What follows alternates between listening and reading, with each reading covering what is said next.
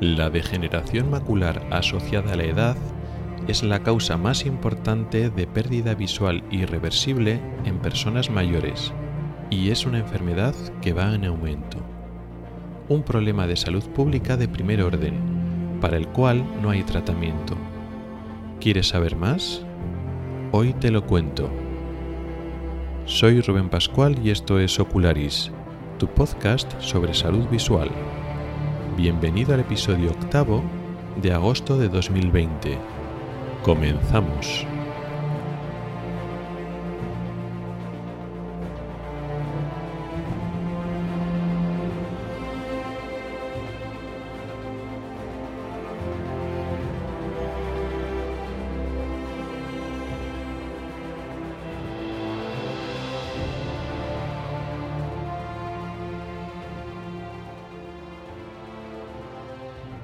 Hola y bienvenido al podcast de Ocularis sobre salud visual y oftalmología.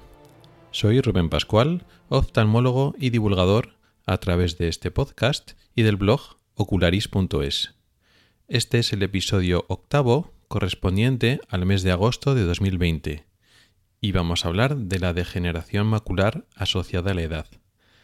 Pero antes de comenzar, antes de meternos en materia, tengo que hablar un par de cosas del propio podcast. Y es que por una parte he cambiado eh, la música. Digamos que estamos en una nueva época. Ya dije en el episodio anterior que salía de la red AV Podcast y vuelvo a estar por libre. Y he cambiado la, música, la del principio, la del final, las cuñas también que separan las diferentes secciones del programa. Está ahora todo más unificado con el mismo tema musical. Espero que os guste. Y también, más importante, explicar un poquito algunos problemas que hemos tenido con la suscripción del podcast. Como he cambiado de alojamiento, el antiguo canal, el antiguo feed de suscripción, se ha quedado durante unas semanas un poco como inactivo, como que no funcionaba. Eso eh, muchos de vosotros no lo habréis notado, pero depende de cómo oigas este podcast, os puede haber afectado. Esto va de esta manera. Si oís el podcast a través del blog de la página web, no hay ningún problema porque cuando visitéis la página web le dais a reproducir y ahí no tenéis que suscribiros a ningún canal ni nada. Entonces, si vais visitando mi blog de vez en cuando y lo oís el podcast a través de ello, no os olvidéis de esto que estoy diciendo. Si lo oís a través de redes sociales, que a su vez enlazan al blog, pues tampoco hay ningún problema. Es decir, si recibís la notificación a través de Twitter o de Facebook o de LinkedIn cuando hay un episodio nuevo o a través del grupo de Telegram. Entonces hay un enlace, clicáis en el enlace y entonces vais al blog y lo oís a través del blog, pues nada, no hay ningún problema. Si utilizáis plataformas como Evox o Spotify, ahora mismo ya tampoco hay problemas. En Evox al principio sí, porque no se había actualizado a tiempo y en el episodio anterior mm, se quedó un poquito como que algunos no lo habían recibido, pero ahora a través de iVoox pues podéis oír este episodio, el anterior y todos, o sea, ya funciona con normalidad. Y Spotify también funciona sin problemas. Sin embargo, si utilizáis la plataforma de Spreaker, sí, porque digamos, eh, si estabais suscritos de antes a través de Spreaker, nos llegan actualizaciones desde junio, es decir, el, el episodio de julio y agosto pues no lo podéis oír, ni los siguientes tenéis que actualizar, es decir, eh, entrar a Spreaker o suscribiros eh, a, Spreaker a través de, otro canal. Tengo el enlace en las notas de este programa y de todos los programas. Tengo los enlaces a todas las plataformas, Evox, Spreaker, Spotify. Entonces, si utilizáis Spreaker, simplemente tenéis que copiar el, digamos, la dirección del, del del programa y ya lo podéis oír a través de entonces. Si utilizáis una aplicación de podcast, que es la forma más cómoda o la no sé si es la más habitual en mis oyentes, pero sí que es la más frecuente en las personas que oyen muchos podcasts. Lo más cómodo, pues es una aplicación de podcast, un podcatcher que se llama, que normalmente se tiene en el móvil y entonces te suscribes y automáticamente cuando sale un episodio nuevo se te descarga y lo oyes y es lo más cómodo. ¿Qué pasa? Como he cambiado de canal, pues desde junio no, se, no eh, se puede uno oír los episodios nuevos. ¿Qué es lo que hay que hacer? Pues muy fácil.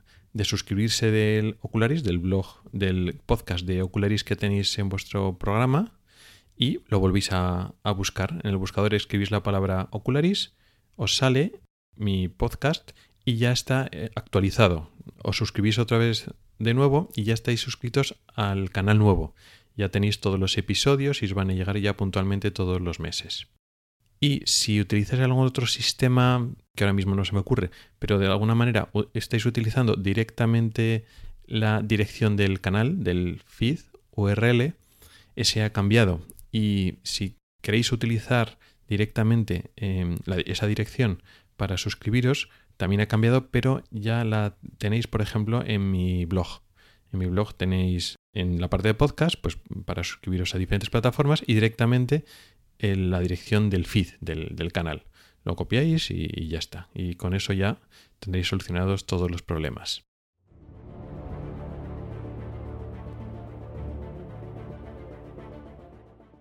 Pues bien, hechas estas aclaraciones un poco del podcast, vamos ya al tema de hoy, que vamos a hablar de la degeneración macular asociada a la edad.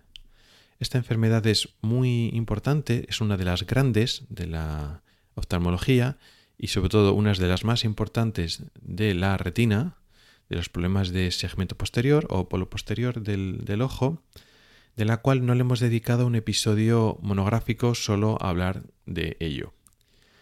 De la retina hemos hablado muchas veces y de pasada también hemos tocado el tema de la degeneración macular. Repasando un poquito, en el episodio cuarto de la primera temporada lo dedicamos a la miopía y la miopía tiene lesiones en el centro de la retina, en la mácula, que son parecidas a la degeneración macular asociada a la edad. Es degenerativo, es progresivo eh, y produce un aspecto en el fondo de ojo y unas pérdidas de visión que tienen muchos puntos en común con la degeneración macular asociada a la edad, aunque son enfermedades diferentes. Si bien es cierto que en la práctica clínica, personas que ya son mayores y tienen miopías altas, al final mm, eh, pueden ser enfermedades que se solapan. Hay lesiones mm, degenerativas, atróficas, que ya no sabes si son de la degeneración macular asociada a la edad, si son de la miopía o son de ambas un poco en conjunto.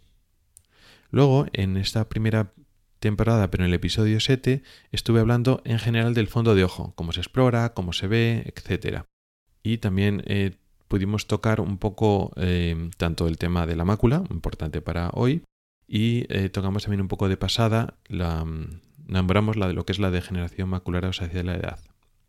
En el episodio décimo de esta primera temporada estuvimos hablando de la luz azul y la retina, estuvimos desmontando la falsa creencia o el falso miedo que se está difundiendo de que la luz azul daña a la retina, concretamente produciendo principalmente degeneración macular asociada a la edad. Por tanto, en ese episodio sí que estuvimos hablando de la enfermedad, pero bueno, enfocada a eso, a que bueno, la luz azul eh, no es a, dosis normales eh, tan tóxica como nos quieren convencer, de hecho no es tóxica, a dosis normales y no produce degeneración macular hacia la edad en condiciones normales, condiciones de laboratorio, no con ojos sino con retinas y con animales sometidos a una serie de dosis o mm, intensidades de luz azul que no son normales, pues han encontrado lesiones eh, similares, pero en condiciones reales no produce. Con lo cual estuvimos hablando de la enfermedad, pero solo en relación con la luz azul y estas cosas, no digamos si la explicamos por completo.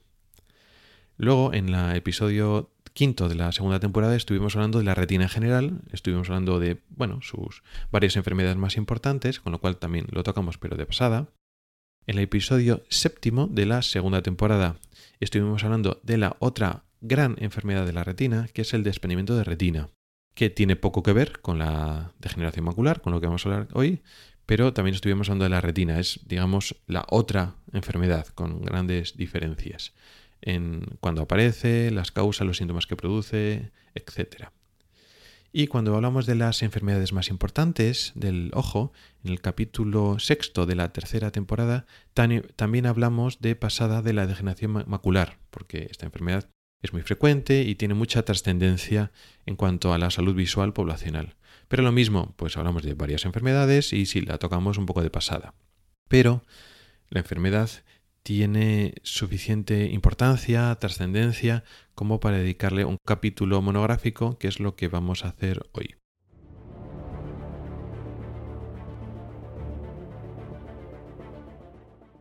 ¿Qué es la degeneración macular asociada a la edad? Es una enfermedad degenerativa que afecta a la mácula. La mácula es la parte central de la retina, la que utilizamos para la visión fina, la parte más importante. El centro de nuestra visión es capturado, es mm, dirigido a la mácula. La mácula es lo que nos permite ver con detalle, leer, reconocer caras, etc.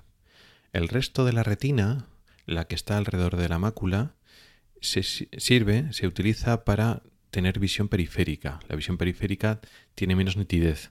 Nos sirve, es muy importante para nuestra vida diaria, nos sirve captar los las imágenes o las zonas de imagen del entorno, pero cuando queremos ver algo con detalle que capta, digamos, más o menos poco nítido una zona periférica de nuestro campo visual, una zona periférica de la retina, automáticamente la capturamos con nuestra mácula.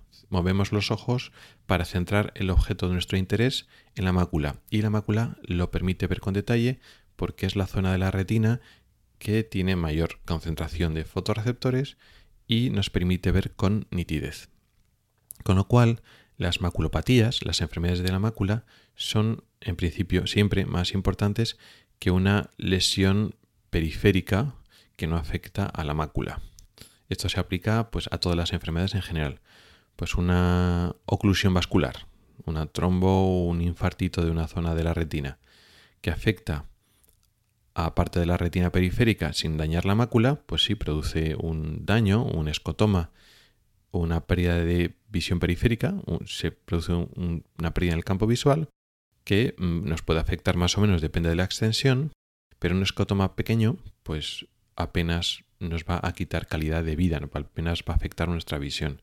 Mientras que una lesión que afecta a la mácula produce un escotoma central, una pérdida de visión en el centro, y aunque sea pequeño, nos afecta mucho a la calidad de vida, porque no nos permite ver con ese ojo las cosas con detalle.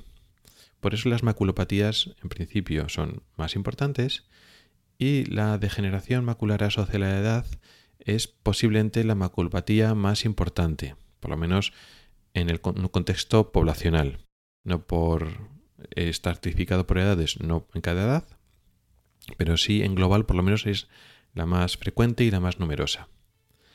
Se llama degeneración macular, ¿no? Pues eh, de un problema, una enfermedad degenerativa de la mácula, y la segunda parte del nombre es asociada a la edad, es decir, el factor de riesgo más importante es la edad. No es una lesión de personas jóvenes, sino está asociada al envejecimiento, a la involución con los años, de tal forma que antes de los 55 o 60 años no podemos hablar de degeneración macular asociada a la edad. Y aunque puede aparecer en personas entre 60 y 70 años, por lo menos algunos indicios, es a partir de los 70, 75 años cuando realmente tiene una prevalencia importante, donde realmente aparece esta enfermedad. Con lo cual, en comparación con otras enfermedades que ocurren en personas más jóvenes, no hay tantos años de visión perdida, en comparación, por, el, por poner un ejemplo más característico, no más extremo, el ojo vago. El ojo vago se produce en infancia, con lo cual cuando se produce un deterioro visual, una previsión permanente irrecuperable, como el ojo vago, que a partir de cierta edad ya no se puede recuperar, pues el ojo vago se pierden muchos años de visión de vida, ¿no? Por decirlo así, porque pues si lo has perdido a los 5 o 6 años, pues te queda toda tu vida, décadas y décadas, de que esa visión pues no es buena. En la degeneración macular asociada a la edad, si empiezas a perder vista a partir de los 70 80 años, son menos años de pérdida de visión perdida. Pero aún así, es una enfermedad muy frecuente que afecta de forma muy importante a la visión y por tanto la calidad de vida de las personas mayores. Además tiene la característica de que puede ser bilateral, de hecho con frecuencia es bilateral, aunque a veces es asimétrico, pero claro, si te afecta a los dos ojos y es progresivo, degenerativo, irreversible, pues esas personas pueden acabar con mala calidad de vida. ¿La degeneración macular deja a las personas ciegas? No, no, nunca, porque afecta a la mácula, no afecta a toda la retina. De tal forma que, por muy avanzada que esté la enfermedad, la degeneración macular asociada a la edad, no se pierde la visión del todo, el ojo no se queda viendo todo negro. Se produce lo que se llama un escotoma central, una pérdida de visión en el campo del centro, pero la zona periférica de la imagen se mantiene porque la retina periférica no resulta afectada. Entonces no te vas tropezando con las cosas, por decirlo así. Ves los objetos, te orientas en una habitación, pero no ves con detalle. Y eso sí que afecta porque no reconoces caras, no puedes leer, mm, vas con miedo por la calle porque realmente no estás reconociendo bien los objetos. Te cuesta defenderte en un entorno que es fundamentalmente visual. Pero no se quedan ciegos en el sentido de otras enfermedades que no ven nada y pues mm, no, se van tropezando, mm, no ven realmente a las personas ni los objetos. No, nunca llega a tanto la degeneración macular asociada a la edad. ¿Por qué se produce? Bueno, pues ya hemos dicho antes, la edad es un motivo fundamental, es una involución, pero no solo es eso, porque si no todo el mundo, con los años, acabaríamos con esta enfermedad. Digamos que sería el proceso natural, pero no es así. La gran mayoría de personas, de hecho, pues tienen, llegan a los 70, 80, 90 años o más y no tienen como tal degeneración macular asociada a la edad. Sí que tienen cambios involutivos, cambios maculares que tienen relación con esta enfermedad, que son parecidos, pero no llegan a perder visión personas de edad avanzada, con lo cual no es solo la edad lo que influye. Sabemos que también hay factores genéticos, también importantes, si uno tiene los padres eh, con, que han sufrido enfermedad, esta enfermedad, es más probable que tú lo padezcas. Tampoco eso es terminante, no, no es una enfermedad exclusivamente genética o tampoco se conocen exactamente todos los genes implicados. Con lo cual hay un factor genético, aparte de la edad, y posiblemente haya también factores ambientales, no se sabe bien. Pero eh, hemos fracasado en establecer con exactitud la presencia y la importancia de estos factores genéticos. Se sabe más o menos eh, que el tabaquismo mm, empeora eh, o es un factor de riesgo sobre esta enfermedad. La, otros factores de riesgo vascular no está tan claro, se ha querido relacionar la, la hipertensión arterial o la diabetes, pero no está nada claro. Realmente no lo sabemos a ciencia cierta. También se dice, bueno, se dice, hay estudios a favor de que le pasa más a mujeres que a hombres, con una eh, diferencia de incidencia no muy grande, pero mm, eh, se mantiene un poco esa, esa distinción, algo más frecuente en mujeres. Entre unas razas a otras también hay una ligera variación, pero de tal forma que, por ejemplo, en la raza caucásica, vamos a decir, la raza blanca, es algo más frecuente, pero no hay mucho más que podamos hacer. Quizás, y ahora recientemente se están acumulando algunos, eh, algunas evidencias, una dieta rica en, en frutas, en verduras, sobre todo de verduras de hoja verde, y un tipo de ácidos grasos que se llaman saludables, el que está presente en el pescado azul, parece que se relaciona con menor prevalencia y menor incidencia de esta enfermedad. Con lo cual, pues se, recomienda pues, tomar ese tipo de dieta, que por otra parte es saludable a otros niveles. Una dieta pues con más fruta, más verdura, más ese tipo de, pescado y de grasa buena, vamos a llamarlo así, pues es bueno para otras muchas mm, áreas de la salud, con lo cual es una recomendación pues pertinente. Aunque no hay una demostración 100% cierta, se están acumulando indicios. ¿Qué es lo que no hay que hacer o lo que no hay que recomendar? ¿O qué tratamientos o qué medidas no funcionan para proteger de esta enfermedad. Los suplementos nutricionales para estas vitaminas, que se llaman así un poco de forma vulgar, en la retina. Se venden vitaminas, pastillas, complementos nutricionales para mm, frenar la eh, DMAE, la degeneración macular asociada a la edad. Y esto es bastante controvertido, pero la evidencia científica no demuestra esto. Eh, solo hay un solo estudio, el AREDS, AREDS 1, que pretendía demostrar esto. Lo que pasa es que tiene importantes fallos metodológicos para aplicarlo en la práctica diaria. Se usaban dosis muy altas de una serie de mm, nutrientes, dosis que podemos llamar tóxicas, que esas no se pueden vender en los suplementos. Es decir, las vitaminas que venden por ahí para, la retina no contienen esos suplementos, esos nutrientes a la dosis que se utilizó en el ensayo clínico. Ese ensayo clínico mostró una mejoría muy leve, eh, muy muy leve, aunque luego lo convirtieron a valores absolutos para, digamos, hinchar los números. En la práctica era un número muy leve, tenías que tratar a muchos pacientes para que uno teóricamente se hubiera beneficiado. Hay otros problemas metodológicos asociados a ese estudio para que se dude de, su, de que se pueda replicar y que sea realmente válido. Pero además es que no puedes ofrecer esas dosis. Es como decir, bueno, pues si tú las mm, obtenido un efecto en un tratamiento con 800 gramos de tal compuesto químico. Si vendes pastillas de 300 gramos, no puedes reclamar el beneficio que has obtenido con 800 gramos, porque claro, es dosis dependiente. Y si realmente no puedes ofrecer, porque por ley son dosis demasiado altas y tóxicas, de esos nutrientes, pues porque mm, son dosis cancerígenas, etcétera, pues no puedes reclamar como reclaman algunos vitaminas. No, no, esto, está, esto es evidencia científica. Estamos utilizando este estudio clínico, el AREDS, para mm, reclamar que esto funciona. No, no, no estás utilizando los elementos, los nutrientes, los principios químicos que se utilizan en este estudio porque es peligroso utilizarlos porque produce cáncer. Con lo cual estás utilizando unos parecidos, o este sí, pero este no, y esta menos dosis, y este principio, eso que, esa pastilla que te estás tomando, no ha demostrado absolutamente nada. Lo que pasa es que, bueno, hay mucha presión comercial por vender esos suplementos vitamínicos. Han utilizado, digamos, una argucia legal o un esquivan la reglamentación de tal manera que como no son medicamentos, porque están etiquetados como complementos nutricionales, no tienen que demostrar su eficacia como lo que son los medicamentos. Un medicamento para que se pueda vender como medicamento por el sistema sanitario español tiene que demostrar su eficacia. Si no es un medicamento, si no es un suplemento vitamínico, solo tiene que demostrar su seguridad, porque no sea peligroso. Y eso es lo que han hecho, no lo venden como medicamentos, pero a ti te lo venden como medicamento, porque te están diciendo que previene una enfermedad. Eso es un efecto terapéutico. Entonces te dice que es un medicamento, pero no ha sido aprobado por ley como medicamento, sino es un suplemento vitamínico, ¿no? como unas vitaminas, como el que toma vitaminas por la causa que sea. Con lo cual, pues mm, es una mentira.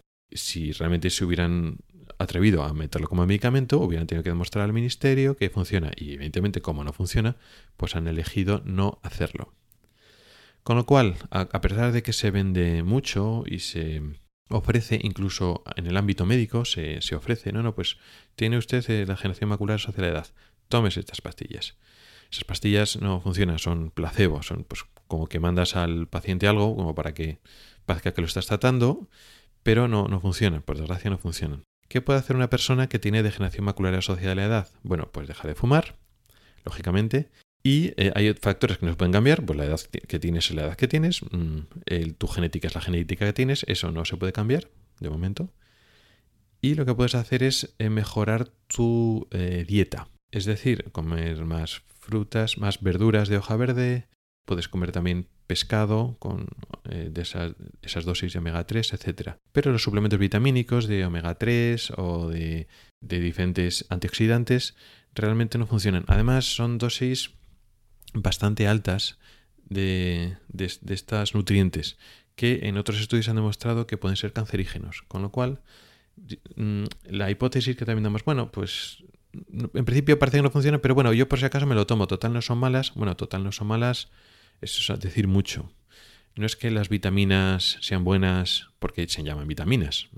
Las cosas no son así. Un elemento químico, si tiene nombre de veneno, es malísimo, o toxina es malísimo, malísimo, y si tiene nombre de vitamina o nutriente, siempre es bueno. No es así. Al final, la dosis es lo que hace el veneno. De la misma manera que usamos la toxina botulínica, que es, que es una toxina a dosis bajas, como tratamientos para diferentes cosas, incluido en oftalmología, pues es un medicamento, una toxina, pero porque lo ponemos a dosis bajas de manera que tiene efecto beneficio. Pues un nutriente, una vitamina o un antioxidante que a dosis bajas pues tiene efectos antiinflamatorios y puede ser bueno, a dosis altas pues puede producir intoxicaciones y pueden ser cancerígenos.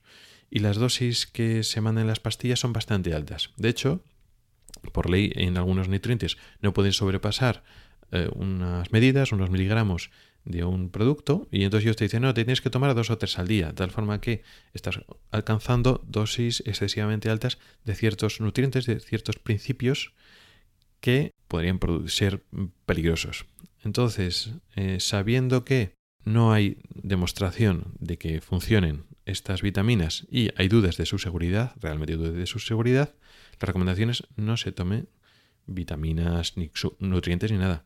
Coma directamente los mm, alimentos que pueden ser buenos para su vista. Pues eh, esas verduras, ese pescado azul, etc. Esa sería la recomendación para una persona que padece degeneración macular asociada a la edad o tiene antecedentes de esta enfermedad en los familiares y bueno, pues eh, está preocupado y quiere pues no padecerlo. Aparte de eso, ¿qué más podemos hacer para esta enfermedad? Pues un poco más. Eh, no voy a hablar ahora de los cambios que se producen en el fondo de ojo, porque no viene al caso, es una cosa que queda un poco para los oftalmólogos. Solo decir que son cambios al principio que son sutiles, que no hay una diferenciación clara entre el envejecimiento normal de la retina, que se producen ciertos cambios en la mácula, en la retina central, antes de que se produce pérdida visual, lo que serían los cambios asociados a la edad normales y el comienzo de la enfermedad es muy parecido. Luego ya cuando se producen ya lesiones que quitan visión, pues sí, ya hay una separación más clara.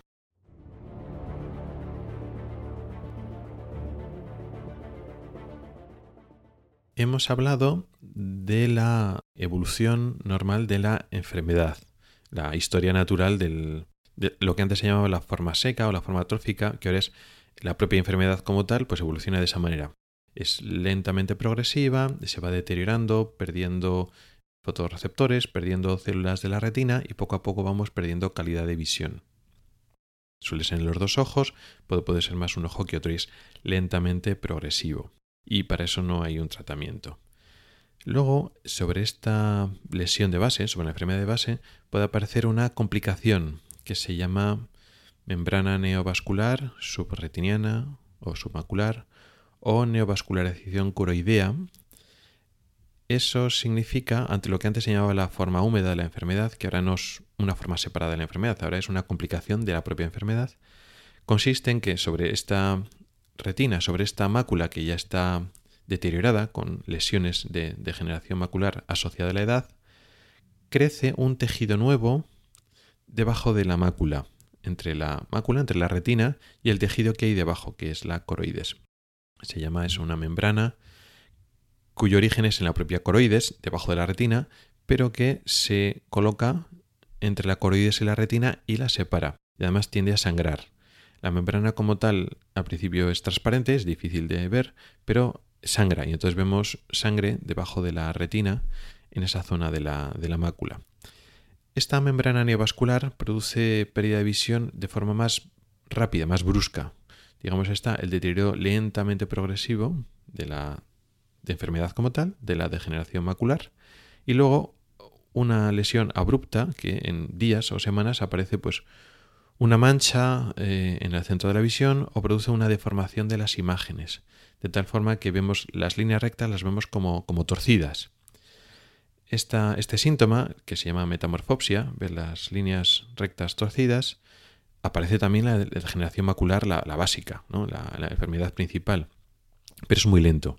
Pero si aparece una metamorfopsia brusca, de, de un día para otro, en pocos días, eso nos tiene que poner eh, en alerta. Lo mismo que si aparece una mancha que de repente, ¿no? Que aparece en pocos días.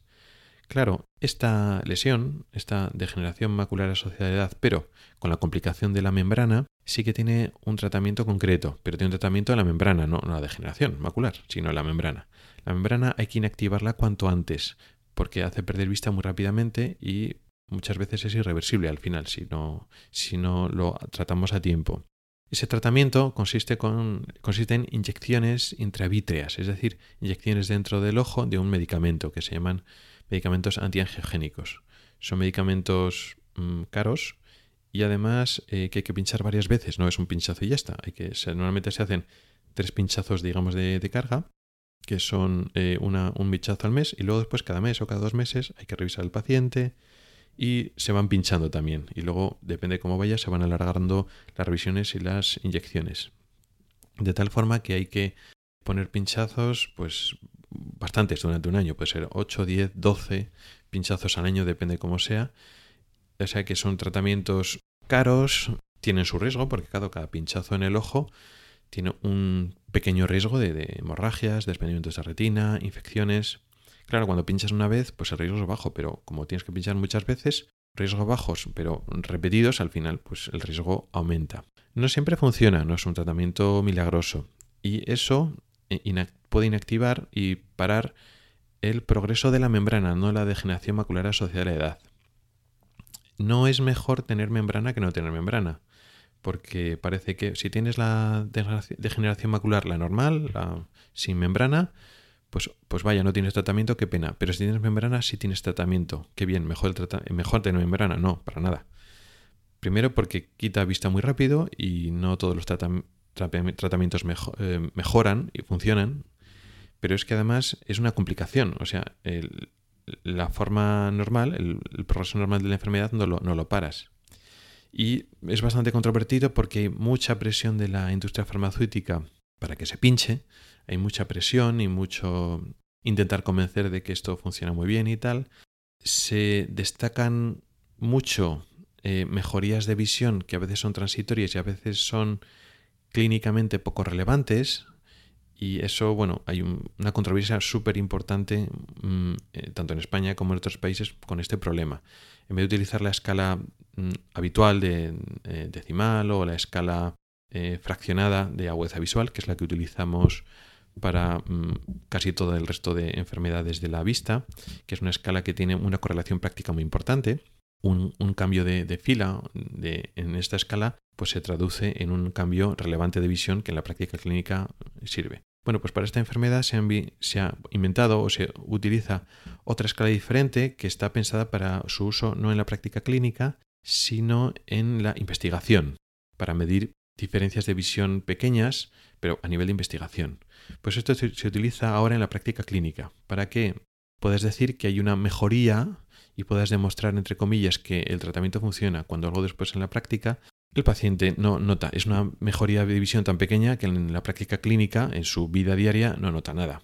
Pero es como para validar el uso de este tratamiento.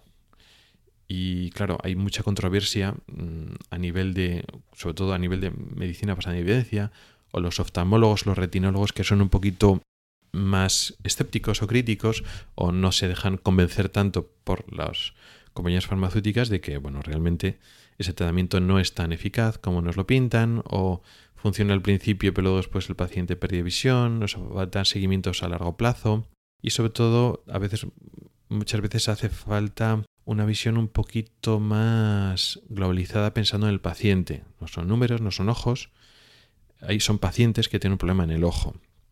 Al final son pacientes mayores que les está sometiendo a muchos pinchazos, muchas revisiones que le bajan su calidad de vida para que a veces no vas a recuperar mucha visión. Estás intentando arañar un poquito de visión a un ojo que ya está muy deteriorado y a veces falta una valoración global. Por ejemplo, pues tienes un ojo con buena visión y el otro que estaba viendo peor.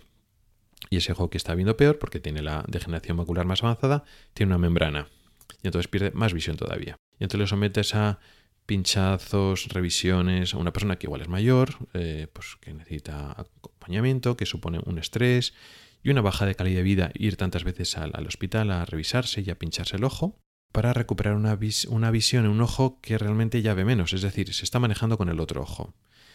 Y con el que ya tiene la membrana ya ve poco. Y aunque funcione el tratamiento y mejore algunas líneas, algunas filas de visión, va a seguir viendo poco y se va a manejar con el ojo bueno. Realmente no le estás mejorando su calidad de vida por ganar unos poquitas letras en el ojo malo, porque va a seguir viendo con el ojo bueno. Pero estás sometiendo a una persona mayor pues a importantes revisiones, a un tratamiento que no es nada cómodo. Y entonces, claro, la duda es, ¿merece la pena?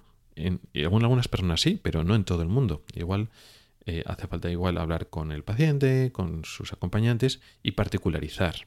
Es diferente una persona que le estás salvando el único ojo que, que ve bien que cuando tiene el otro ojo bien. Que sí, que si fuera un tratamiento que funciona perfectamente, que no es tan incómodo y no tiene, no tiene esos riesgos y, tal, pues bueno, pues siempre es mejor salvar el otro ojo, pues por si acaso al ojo bueno le pasa algo en el futuro, claro que sí. Pero hay que valorarlo todo un poco en, su globalidad.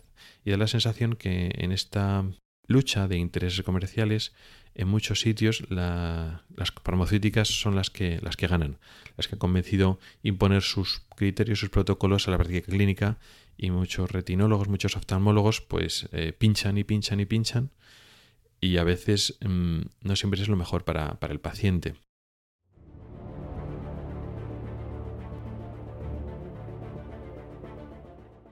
¿Hace falta hacer revisiones frecuentes en las personas mayores para intentar coger la degeneración macular cuanto antes?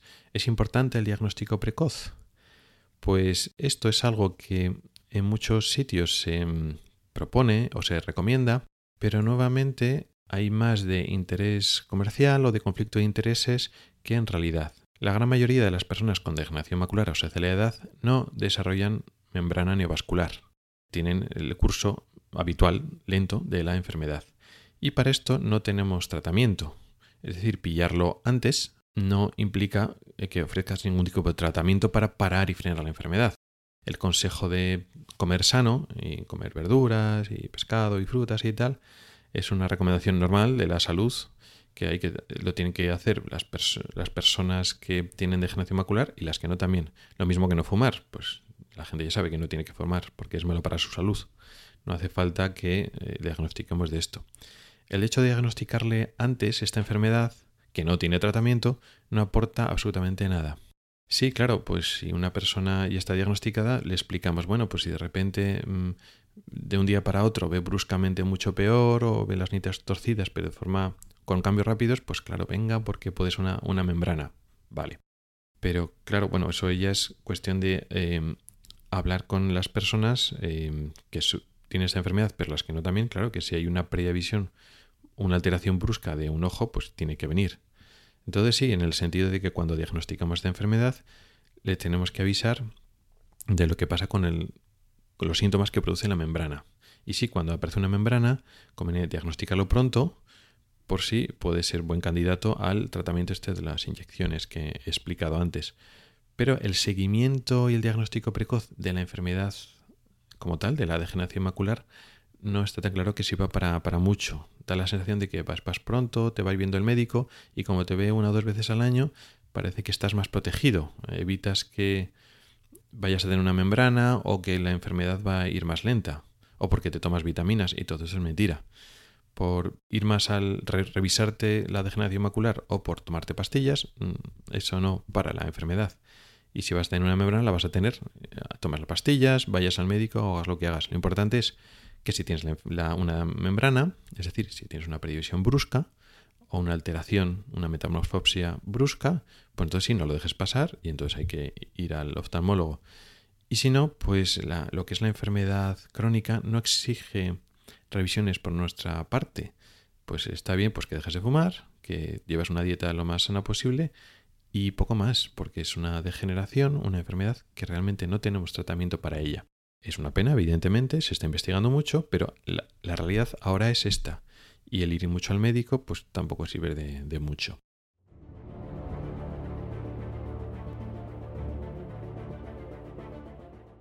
Y hasta aquí ha llegado el episodio de hoy. Una enfermedad importante, una enfermedad que no tiene mucho tratamiento, no hemos, tenido ocasión de hablar de muchos tratamientos eficaces y sin desmentir muchas, mm, muchos mitos, muchas afirmaciones erróneas que hay en el saber popular, en la sociedad. Muchas de estas afirmaciones falsas hay un interés, hay un conflicto de interés comercial detrás por la que se van diciendo estas cosas. Pero bueno, conviene también llamar las cosas por su nombre y pues, si la realidad es eh, oscura o no es eh, de nuestro agrado, pues no deja de ser verdad porque no queramos oírla. Y es mejor saber la verdad que eh, creerse o ilusionarse con falsos tratamientos, con las revisiones, y luego, porque luego después la enfermedad es la que es y si evoluciona va a evolucionar, hagamos lo que hagamos. Muchas gracias por el tiempo que has dedicado a escucharme. Mi correo electrónico es ocularis.ocularis.es. Recuerda que también puedes escuchar en Spotify y que tenemos un grupo en Telegram al que puedes entrar. En las notas del programa tienes mis cuentas de Twitter, Telegram y Facebook. También en estas notas del programa está el enlace para suscribirse al canal actualizado donde puedes subir todos mis episodios, como que es lo que he explicado al principio. No dudes en contactar conmigo para cualquier sugerencia. Esta, por ejemplo, esta enfermedad está sugerida por varias personas. Si hay enfermedades de las que no he hablado en, otros, en otras temporadas o en otros episodios, eh, puedes sugerirlas y podemos hablar de las diferentes enfermedades de la vista aquí, en otro episodio. También encontrarás enlaces a artículos específicos del tema de hoy, de la degeneración macular asociada a la edad, en el blog ocularis.es. Puedes poner tus valoraciones en mi blog, en las plataformas de Apple Podcasts, Evox y Spreaker. Hasta el próximo episodio.